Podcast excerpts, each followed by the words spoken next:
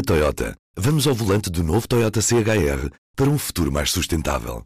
Se esse também é o seu destino, escolha juntar-se a nós. O novo Toyota CHR, para além de híbrido ou híbrido plug-in, incorpora materiais feitos de redes retiradas do mar. Assim, foi pensado para quem escolhe ter um estilo de vida mais ecológico e consciente. Cada escolha conta e escolher o novo Toyota CHR é ir mais além pelo planeta azul. Saiba mais em toyota.pt. Viva! Este é o P24 no dia em que o Primeiro-Ministro António Costa volta ao Parlamento, naquele que é o primeiro debate de política geral na Assembleia da República, desta vez num Parlamento com maioria absoluta do Partido Socialista. Sem debates quinzenais, esta é mesmo a oportunidade da oposição confrontar diretamente o Primeiro-Ministro com o estado do país, e há muitos assuntos pendentes que têm marcado a agenda nos últimos tempos.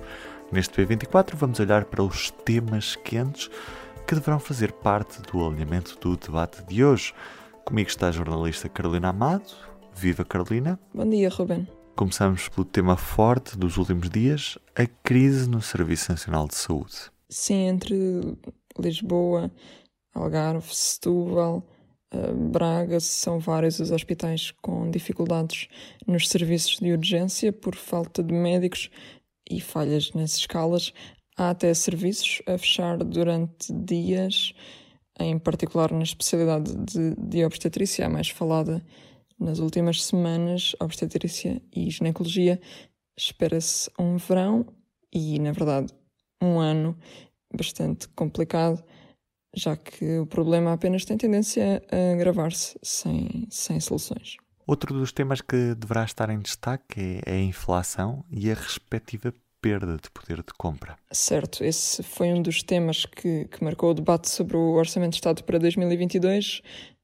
A oposição foi pedindo para se atualizar salários e pensões, eh, tendo em conta a inflação.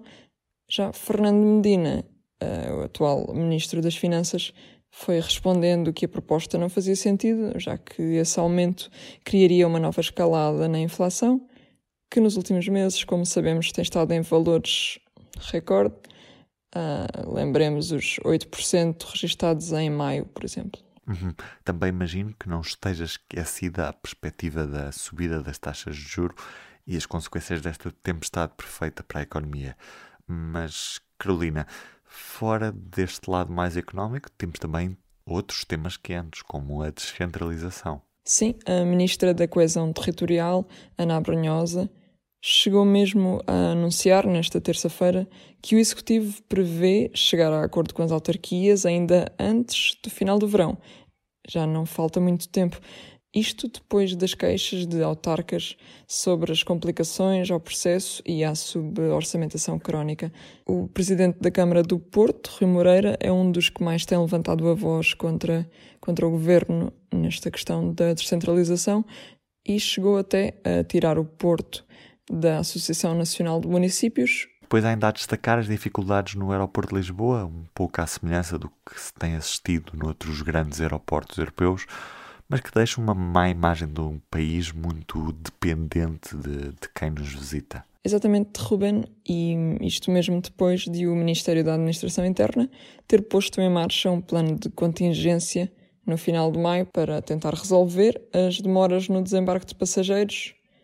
Ora, como sabemos, neste mês de junho foram notórias as enormes filas e tempos de espera no aeroporto de Lisboa. Depois há, há também o, plano de recuperação e resiliência, que, que, não tem sido fácil de executar. Por exemplo, dos 2,2 milhões previstos, no ano passado só estavam executados cerca de 90 milhões. Em entrevista há dias ao público e à Rádio Renascença, a Ministra da Presidência, Mariana Vieira da Silva, dizia mesmo que os objetivos de execução poderiam derrapar, isto por causa do, do aumento dos custos das matérias-primas, também muito por causa da, da guerra na Ucrânia. E fica apenas a faltar o debate sobre a posição de Portugal quanto à concessão do estatuto de candidato da Ucrânia à União Europeia. Apesar de algumas dúvidas iniciais e de continuar cauteloso nas palavras, António Costa já disse que Portugal vai acompanhar o parecer da Comissão Europeia e deverá aprovar o estatuto de candidato para a Ucrânia. E é isto, Carolina. O debate começa hoje às 3 da tarde na Assembleia da República. Poderá segui-lo ao minuto em público.pt. Do P24 é tudo por hoje.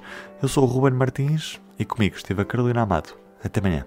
O público fica no ouvido. Na Toyota, vamos ao volante do novo Toyota CHR para um futuro mais sustentável. Se esse também é o seu destino, escolha juntar-se a nós. O novo Toyota CHR, para além de híbrido ou híbrido plug-in, incorpora materiais feitos de redes retiradas do mar. Assim, foi pensado para quem escolhe ter um estilo de vida mais ecológico e consciente. Cada escolha conta e escolher o novo Toyota CHR é ir mais além pelo planeta azul.